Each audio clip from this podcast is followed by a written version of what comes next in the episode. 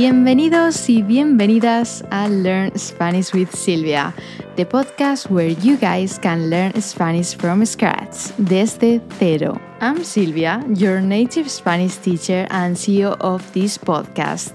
Today, we're going to continue learning new things, of course, and we're going to do it again with Zach's help. Hola Silvia, ¿qué tal? Muy bien, ¿y tú? Estupendo también. Me alegro. Do you know what that means, Zach? No, I haven't a clue to be honest. well, it means I am glad. Like, I am happy for you. Now, every time someone tells you, I am happy or I'm doing very well, you can say, Me alegro. Me alegro. Me alegro. That means I am very happy. I'm glad. Me alegro. Muy bien. Me alegro. Me alegro. Me alegro. Muy bien. Now it's your turn, listener. After me. Me alegro. Okay, listener, are you ready for today's lesson? ¿Estás listo? I hope you are, because we are learning a few important things today. Let's dive into it. Vamos a practicar. Let's practice. Ok, ok. Buenos días, chicos, o buenas tardes. I don't know what your time zone is. We'll just say all of them, Zach. Buenos días, uh, buenos tardes uh, y buenas noches. Perfecto, Zach. Gracias. In today's episode, we're going to learn how to say where we're from. And we already have two different options here because I'm from Spain and Zach is from Ireland. Indeed, yes I am. I wonder do we have any Irish listeners? What you reckon? Yeah, me too. Actually, um, we should ask the listeners to send us an email saying where they're from, and hopefully they will do this in Spanish after today's lesson. Um, before diving into it, I want to remember what we did in the last episode, what we learned. Zach, this is not an exam, but it is. do you remember what we did in the last episode? Oh, come on, don't put me on the spot. Um, ah, yes, it was like saying what your name is and uh, what how, how to ask people what their names are. Yeah, and do you remember how to say it?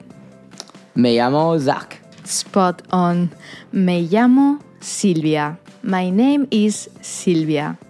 Me llamo Silvia. Okay, now it's your turn, listener.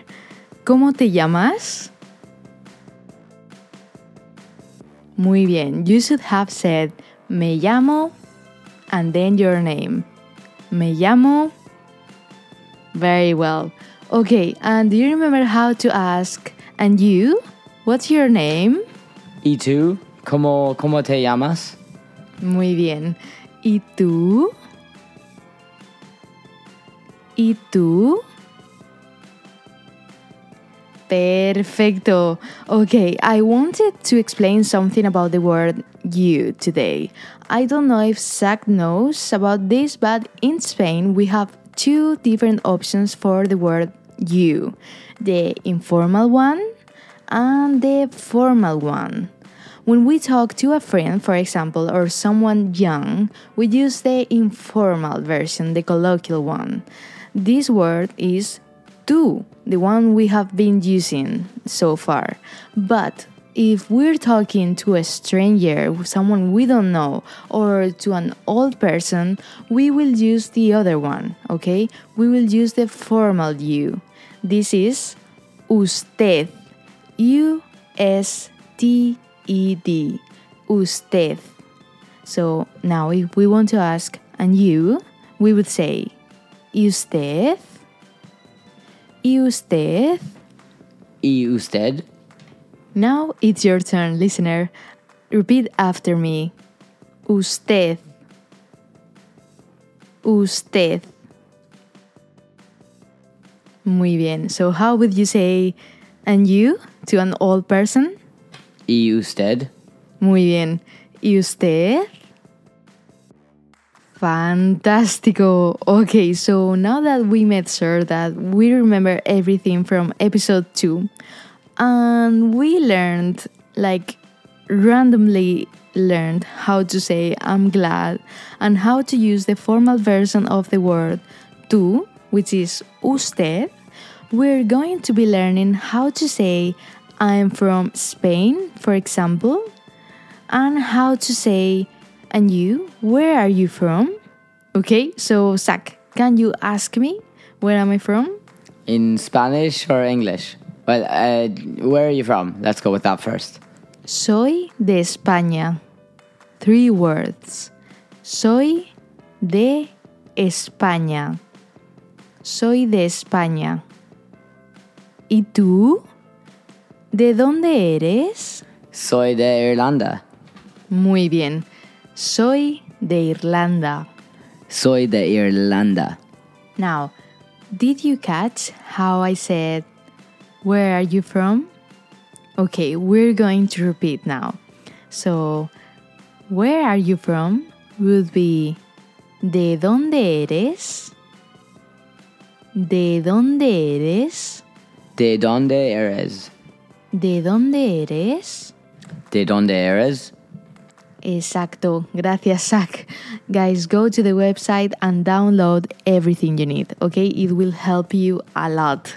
Now, we learned how to say I'm from Spain and I am from Ireland, but I'm sure we're missing a lot of countries. Don't worry because we're going to be practicing some of them and I hope yours is there. Okay, so let's go. Let's start with Scotland. How would you say I am from Scotland? Soy de Escocia. Escocia means Scotland. Soy de Escocia. Zach, your turn. Soy de Escocia. Muy bien. Now, listener, it's your turn. Repeat after me. Soy de Escocia. Let's do another example. What about the United States? I would say soy de los Estados Unidos. Soy de los Estados Unidos. Soy de los Estados Unidos. Estados Unidos. Estados Unidos. Okay, now, soy de los Estados Unidos. Soy de los Estados Unidos. Muy, muy bien. Okay, so, um, yeah, we have soy and we have de. Soy de. Soy means I am, and de means from. Soy de. So, we've learned soy de España, soy de Irlanda, soy de los Estados Unidos. And now, Zach, how would you say I'm from Australia? Australia is Australia. Australia. Australia. Okay, so now I am from Australia. Soy de Australia. I know this one is a little bit difficult. Soy de Australia. Soy de Australia. Soy de Australia. Soy de Australia. Ahora sí, perfecto. Okay, let's um, let's revise all the options that we learned today. We're gonna start with soy de España, Soy de España. soy de Irlanda, Soy de Irlanda. soy de los Estados Unidos, Soy de los Estados Unidos. soy de Australia. Soy de Australia. Fantástico, fenomenal, Zach. Muy bien.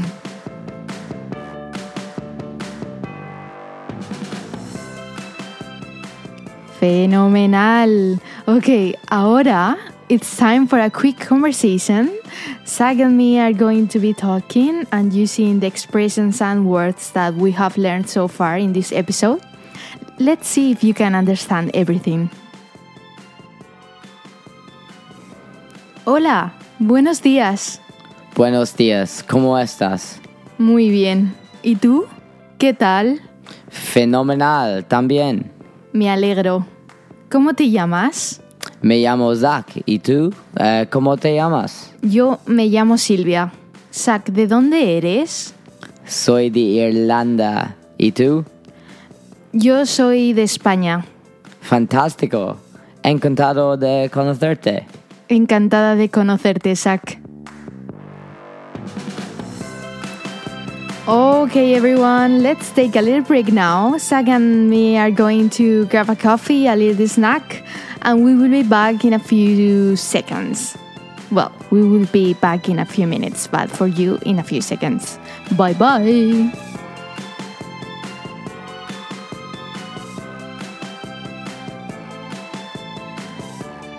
Okay, estamos de vuelta. We're back. We're going to be learning two new things before finishing today's episode, so please stay a little bit longer because this is important, okay? So, the first new thing we're going to learn now is how to say also or as well or to. You have so many words. We just have one, okay? So, this is the word también.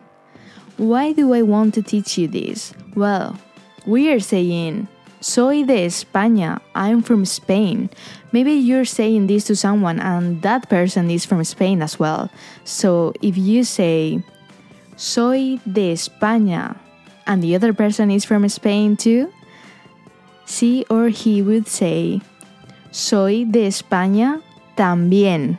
Okay, this word, también. Zach, do you want to give it a try? Yeah. Uh, también. También. También. Much better. Mejor. Okay, so let's imagine that I am from Ireland, like Zach, and I ask Zach, ¿de dónde eres? Soy de Irlanda. Yo soy de Irlanda también. Yo soy de Irlanda también. This means I am from Ireland too. Soy de Irlanda también. Okay, listener, now it's your turn. Repeat after me. También. También. Soy de Irlanda también. Soy de Estados Unidos también. Soy de España también. Soy de Escocia también. Soy de Australia también. Fantástico. Okay, so one little thing about the word también. This word can be added at the beginning or at the end of the sentence. It depends on the context, to be honest, and you will be able to know these things in the future once you are more advanced in Spanish. Okay, now we don't care where to put también at the beginning or at the end, it doesn't matter. Our goal is to express ourselves in the language and to communicate with others. Okay, so we don't really care where to put también at the beginning or at the end. Just letting you know because you could hear someone saying, Yo soy de España también, but you could hear someone else saying, Yo también soy de España. Okay, at the beginning or at the end. Don't worry about it now just know that it can be one or another. Both are correct. Now let's play a little bit. Uh, Zach, you're gonna ask me what my name is, and just for your information, your your name is Silvia as well. okay, so ask me. All right. Uh, ¿Cómo te llamas? Me llamo Silvia. ¿Y tú? ¿Cómo te llamas? Me llamo Silvia también. Muy bien, Zach. Uh, now, I want you to say that your name is Jorge and you are from Spain. Me llamo Jorge. Soy de España. Muy bien. Me llamo Jorge y soy de España. Me llamo Jorge y soy de España. Now, your name is Alfredo and you are from Scotland. Me llamo Alfredo y soy de Escocia. Me llamo Alfredo y soy de Escocia. Me llamo Alfredo y soy de Escocia. Fantástico, Zach. Okay, now your name is Álvaro and you are from Australia. Me llamo Álvaro y soy de Australia. Muy bien. Me llamo Álvaro y soy de Australia. Me llamo Álvaro y soy de Australia. Fenomenal. Okay, now your name is Mike and you are from the United States. Me llamo Mike y soy de Estados Unidos. Me llamo Mike y soy de los Estados Unidos. Ah, yeah. Eh, me llamo Mike y soy de los Estados Unidos. Fantástico, chicos. I know your brain hurts right now because we have learned a lot in today's episode. If you are from Italy, France, or England, please stay there because we're about to finish today's episode and we're going to learn how to say Italy, France, and England, okay? So you can say you are from there. Okay, let's begin. Zach, repeat after me. Soy de Italia. Soy de Italia. Now it's your turn, listener. Repeat after me. Soy de Italia. Soy de Italia. Muy bien. Now, let's say we are from France. Soy de Francia. Soy de Francia. Zach, your turn. Soy de Francia. Muy bien. Okay, listener, your turn. Repeat after me. Soy de Francia. Again. Soy de Francia. Muy bien. Okay, last word. I am from England. Repeat after me. Soy de Inglaterra. Soy de Inglaterra. Inglaterra. Inglaterra. Soy de Inglaterra. Soy de Inglaterra. Listener, it's your turn. Repeat after me. Soy de Inglaterra. Soy de Inglaterra. Fantastico! Okay, we're done with today's episode. Zach, how do you feel? I feel great. It was a very successful episode. I hope everyone listening enjoyed it as much as I did. Fantástico, Zach. Gracias. Gracias por estar aquí. Thank you for being here. That was the last word for today's episode. We really hope you enjoyed it. Remember that you can download the PDF with the words and the transcripts. That will help you if you follow it while you listen to us. Uh, yeah, that is everything for today. Nos vemos en el próximo episodio. Adiós.